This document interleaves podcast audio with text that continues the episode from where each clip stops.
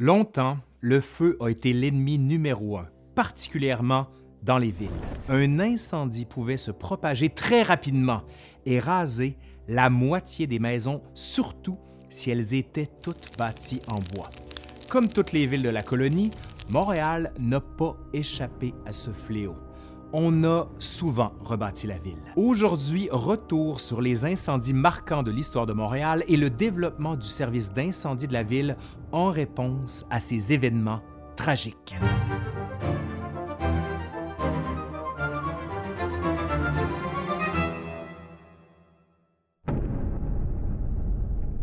Dès le début de l'aventure de Ville-Marie, des incendies détruisent souvent l'œuvre des premiers bâtisseurs. Le premier incendie inventorié remonte à 1651 à la suite d'une attaque des Iroquois. À la fin du 17e siècle, le nouvel édifice de l'Hôtel-Dieu, ouvert l'année précédente, est ravagé par les flammes emportant le cœur de Jeanne Mance qui y était conservé. Il s'agissait alors du premier de trois incendies de l'hôpital des Sœurs hospitalières en moins de 40 ans. Il brûlera à nouveau en 1721 et 1734. De toutes les calamités du 18e siècle à Ville-Marie, on retient l'incendie de 1734 qui s'est déclaré sous la toiture d'une maison de la rue Saint-Paul. Il a rasé 46 maisons et le malheureux Hôtel-Dieu qui est situé en face. Mais c'est surtout le triste épisode de la condamnation et de l'exécution de l'esclave Marie-Joseph Angélique qui rend cet incendie plus tragique. Accusée sans preuve valable d'avoir déclenché l'incendie sur des suppositions douteuses, elle est soumise à la question, c'est-à-dire à la torture, pour obtenir des aveux. Devenue un bouc émissaire, elle est promenée dans les rues dans un tombereau servant à ramasser les immondices avant d'être pendue et brûlée sur la place publique.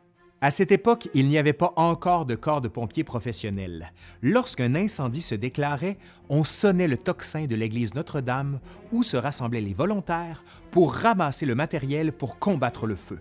Des haches, des seaux, des gaffes, des pelles et des sacs de sable. La meilleure manière de couper le chemin au feu était de démolir les maisons. Alors, les charpentiers participaient activement au combat des incendies de la ville. Aussi, comme les puits de la ville ne fournissaient pas, on devait souvent aller puiser de l'eau dans le fleuve ou la rivière Saint-Martin. Les habitants formaient alors une longue chaîne humaine pour se passer les seaux d'eau. Et tous les moyens sont bons. En 1819, au cours d'un incendie de l'entrepôt sur la pointe à Calière, alors qu'un froid intense rend les pompes manuelles inutilisables, un citoyen a eu la bonne idée d'inviter les milliers de curieux assemblés sur les lieux à bombarder le feu de balles de neige. On dit que l'incendie fut éteint en quelques minutes. Tout au long du 18e siècle, des ordonnances se multiplient pour exiger des constructions en pierre au lieu du bois et pour interdire les toits en bardeaux de cèdre qui s'enflammaient très facilement. Mais ces règlements se limitaient à l'enceinte de la ville, et les moins fortunés allaient donc se construire des maisons en bois à l'extérieur des fortifications dans les faubourgs. À partir du début du 19e siècle, des brigades privées, nommées en bon français Fire Clubs, financées par des marchands ou des compagnies d'assurance, verront le jour pour se protéger entre eux.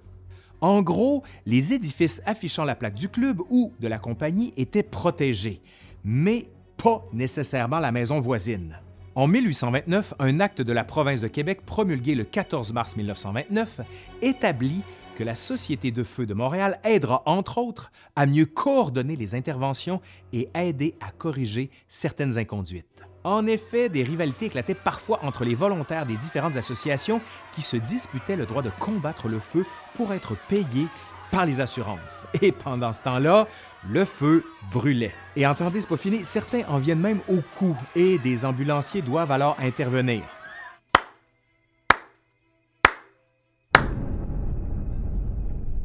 Depuis 1844, le Parlement du Canada uni siège à Montréal dans l'édifice du marché Sainte-Anne, actuelle place Diouville, mais pas pour longtemps malheureusement. À la suite du vote d'une loi pour l'indemnisation des personnes ayant subi des pertes à la suite de la révolte des Patriotes de 1837 et 1838, une foule de sympathisants Tories se rassemble devant le Parlement de Montréal. Alfred Perry, capitaine de la compagnie de pompiers volontaires Hook and Ladder and Hose, et le notaire Isaacson enfoncent la porte principale avec l'échelle de 35 pieds de la compagnie. Un groupe de manifestants se rue à l'intérieur. Dans la foulée, un incendie éclate et ravage le bâtiment. Certaines compagnies de pompiers sympathisants des Tories restent les bras croisés et les pompiers volontaires qui tentent d'intervenir se font bloquer l'accès. Des pompes sont brisées, des boyaux sont sectionnés. Heureusement, l'incendie n'a fait aucune victime, mais l'immeuble est une perte totale. Même si des parlementaires et des employés ont réussi à sauver quelques documents et objets, le feu a emporté quelques 25 000 volumes des bibliothèques parlementaires d'une valeur inestimable, ce qui laisse aujourd'hui des trous dans les archives de la colonie. À la suite de cet incident et quelques récidives d'incendies criminels au cours des mois suivants, Montréal perd son statut de capitale du Canada uni, alors que le Parlement siégera en alternance à Québec et à Toronto jusqu'à ce que la reine Victoria choisisse la ville d'Ottawa. L'incendie le plus grave et le plus mémorable de l'histoire de la ville est certes celui de juillet 1852, qui a atteint des proportions cauchemardesques. Au milieu d'une canicule, un premier incendie éclate sur la rue Sainte-Catherine et prend vite de l'ampleur en raison de la force des vents et le manque d'eau pour le combattre. Quelques heures plus tard, un second foyer d'incendie s'embrase dans une maison près des rues Notre-Dame et Bon Secours. On estime qu'en 24 heures, 1112 immeubles ont été rasés, incluant la cathédrale Saint-Jacques, l'hôpital général de Montréal de la rue Dorchester, actuelle rue René-Lévesque, et la brasserie Molson, ce qui est l'équivalent du cinquième de la ville. Plus de 10 000 personnes, soit 15% de la population de l'époque, se retrouvent à la rue.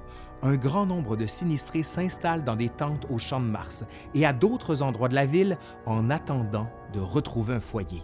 La catastrophe force les autorités de la ville à repenser le réseau d'aqueducs et à créer le réservoir McTavish sur le Mont-Royal.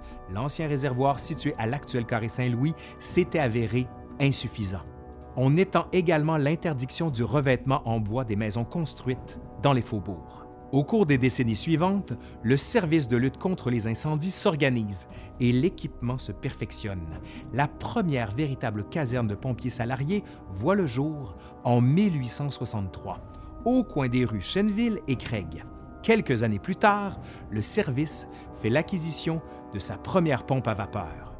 C'est aussi à cette époque que l'on voit apparaître des avertisseurs publics d'incendie qui fonctionnaient alors par transmission télégraphique les fameuses petites boîtes rouges sur les rues. Plus d'un siècle plus tard, en 1979, on comptait 2850 petites boîtes rouges dans la ville, mais comme 90% des appels étaient des fausses alarmes, elles disparaîtront du paysage montréalais au cours des années suivantes. Et pour vous donner une petite idée, en 1872, on comptait 643 bornes fontaines sur le territoire de Montréal. On en compte plus de 30 000 de nos jours. Depuis le milieu du 19e siècle, de vaillants chevaux assistent les pompiers de la métropole. À la fin du siècle, les casernes sont munies de harnais accrochés au-dessus du brancard des voitures pour éviter aux chevaux de devoir porter leur attelage en tout temps. Lorsque l'alarme sonne, les chevaux bien entraînés se dirigent à leur place et pouf, l'attelage leur tombait directement sur le dos et le collier de cou et la courroie de ventre s'installaient par simple pression. En 1892, un journaliste enthousiaste écrit dans le Dominion Illustrated Monthly, et je cite Huit secondes après l'alarme, la brigade est en route. Pensez-y, huit secondes. Vraiment, nous vivons une ère de vitesse. Les premiers véhicules motorisés feront leur apparition à partir de 1912, mais les fidèles chevaux seront tout de même en service jusqu'en 1936.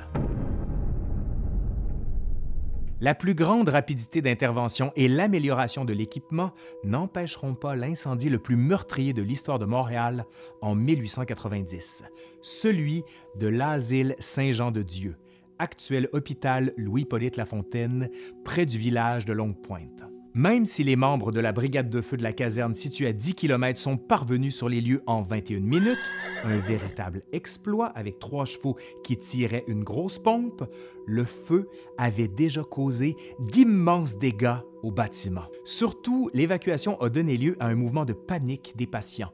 Plusieurs, en état de crise, refusèrent de sortir. D'autres retournaient carrément dans le brasier. Malgré les efforts héroïques des pompiers et des sœurs, on estime qu'il y a eu plus de 100 morts et certains pensionnaires sont tout simplement disparus dans la nature. Petite anecdote pour vous imaginer la scène, alors que l'incendie faisait rage, un pensionnaire jouait sur le piano à queue de l'institution qui avait été transporté dans le champ en chantant d'une voix sublime. De toutes les catastrophes, c'est certainement l'incendie du Laurier Palace dans Hochelaga le dimanche 9 janvier 1927 qui restera marqué dans la mémoire collective. Au cours d'une séance de cinéma réunissant plus de 800 personnes, dont environ 250 enfants majoritairement assis au balcon, un feu se déclare, possiblement en raison d'une cigarette malgré l'interdiction de fumer dans la salle. Et là, c'est la panique totale. Les enfants assis au balcon restent coincés dans les escaliers.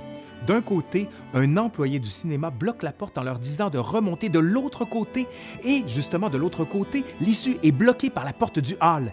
Les enfants trébuchent et s'empilent dans la cage d'escalier. Même si les pompiers maîtrisent rapidement l'incendie, la couille de l'évacuation coûtera la vie de 77 enfants morts asphyxiés et un autre succombera à ses blessures dans les jours suivants.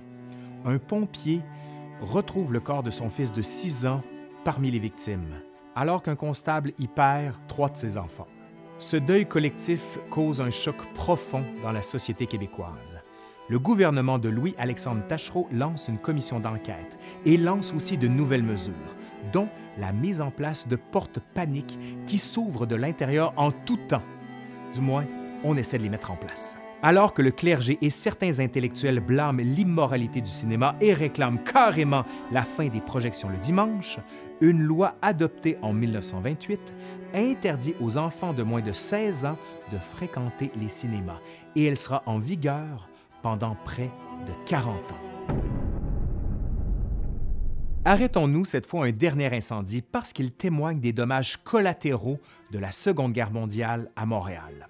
En avril 1944, le vol inaugural du bombardier Liberator de l'aviation royale du Canada, qui devait se rendre en Angleterre, connaît un destin funeste. Peu après son décollage de l'aéroport de Dorval, l'avion de 18 tonnes perd de l'altitude en survolant le centre-ville. Il parvient à éviter la gare Windsor et la brasserie Dow, mais termine sa course sur des immeubles résidentiels de la rue Shannon. Une explosion du réservoir de gaz détruit une quinzaine d'appartements, causant la mort de 15 personnes, incluant les membres de l'équipage. D'autres sinistres majeurs marqueront la seconde moitié du 20e siècle, dont l'incendie d'origine criminelle du bar Bluebird qui fit 37 victimes et une quarantaine de blessés en 1972, l'incendie du complexe Alexis-Nyon en 1986 et celui de l'accueil Bonneau en 1998.